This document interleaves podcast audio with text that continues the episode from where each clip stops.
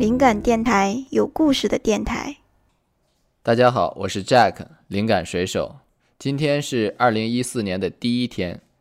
昨天晚上过节时，我头一回感觉到元旦原来是这么隆重一个节日。大家都在忙着做各种总结与规划，我也凑个热闹。二零一三年，工作上没有什么大的成就，生活中圆满的度过了婚后第一年。二零一四年。找准生活的节奏，努力多完成一些事情，就这些了。继续跟大家分享小说第四章《雨中邂逅》。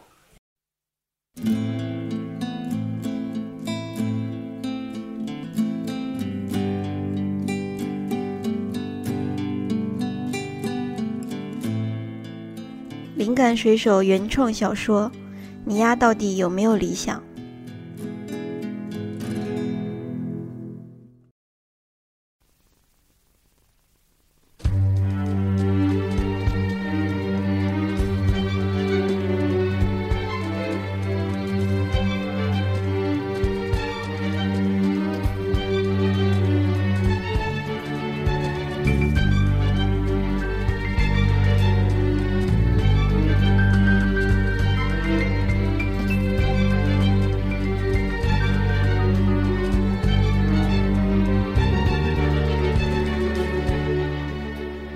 天气预报头一回这么精准，说下雨就下雨，说下几天就下几天，而且朝九晚五不带迟到的，每天都是冒雨出门上班、加班，冒雨回家，这样让我觉得很不安，似乎世界变得可以预知了。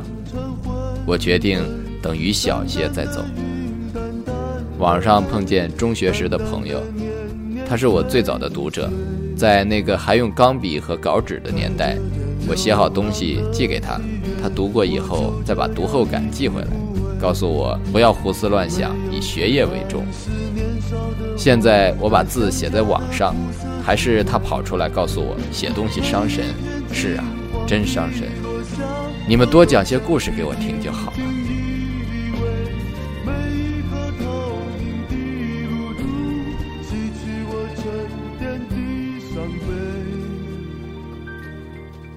雨小了，介于生活如此单调，我打算今天不在软件园门口打车，戴上耳机，调高音量，跟着音乐的节奏，在细雨中徐行。出发。大一辆车去远方今晚哪儿的我有人的上演？我急忙穿好衣服，推门而出，迎面扑来是街上的人欲望。我轻轻一跃，跳进人的河里。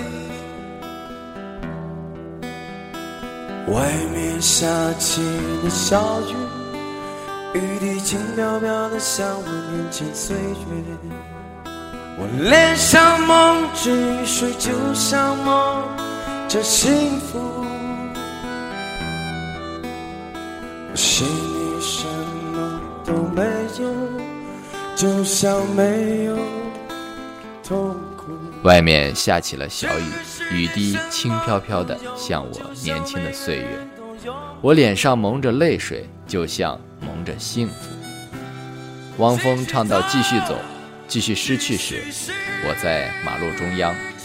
那辆大客车离我不到十米，速度很快，伴着刺耳的鸣号声，我屁滚尿流地逃到路边，心有余悸。你丫不习惯平淡，就得冒得起险。师傅，走吗？走，去哪儿？西北旺那边。回民公寓变成回民公墓以后，我就不敢直说了，怕司机拒载。西北旺哪儿啊？呃，走吧，我认的路。路上到处是积水，没什么行人。师傅开得很快，不时就溅起很大的水花。我才从刚才的惊险中缓过神儿来，忽然左前方另一辆车溅了个更大的水花，直接喷在我们的挡风玻璃上，泥水瞬间遮住视野。我喊了一声，司机师傅则下意识地用左手挡住脸，还好他的右手仍握着方向盘。你呀牛逼！师傅急刹车以后的第一个反应就是说了这个。雨刷器刮了几下，视野又亮了，玻璃上似有血迹。我们下车查看，发现没有撞到小猫小狗。发动机盖上残留了一张纸，似乎是随水花溅上的，隐约有字。我接下来一看，吃惊不小，上面写着：“假如我有十块钱，我要拿出九块买一个素描本，剩下的钱换一根炭笔。”一字一句，正是我那天叠小船的纸，居然飘了这么远，居然没有破，签字笔写的字居然还清晰可见。我说：“师傅，开慢点吧，今天太危险了。才不久，我还觉得生活过于单调。你看这张纸。”是我上周叠的小船，现在又出现了，太不可思议了。师傅瞅了一眼，谁信？我信。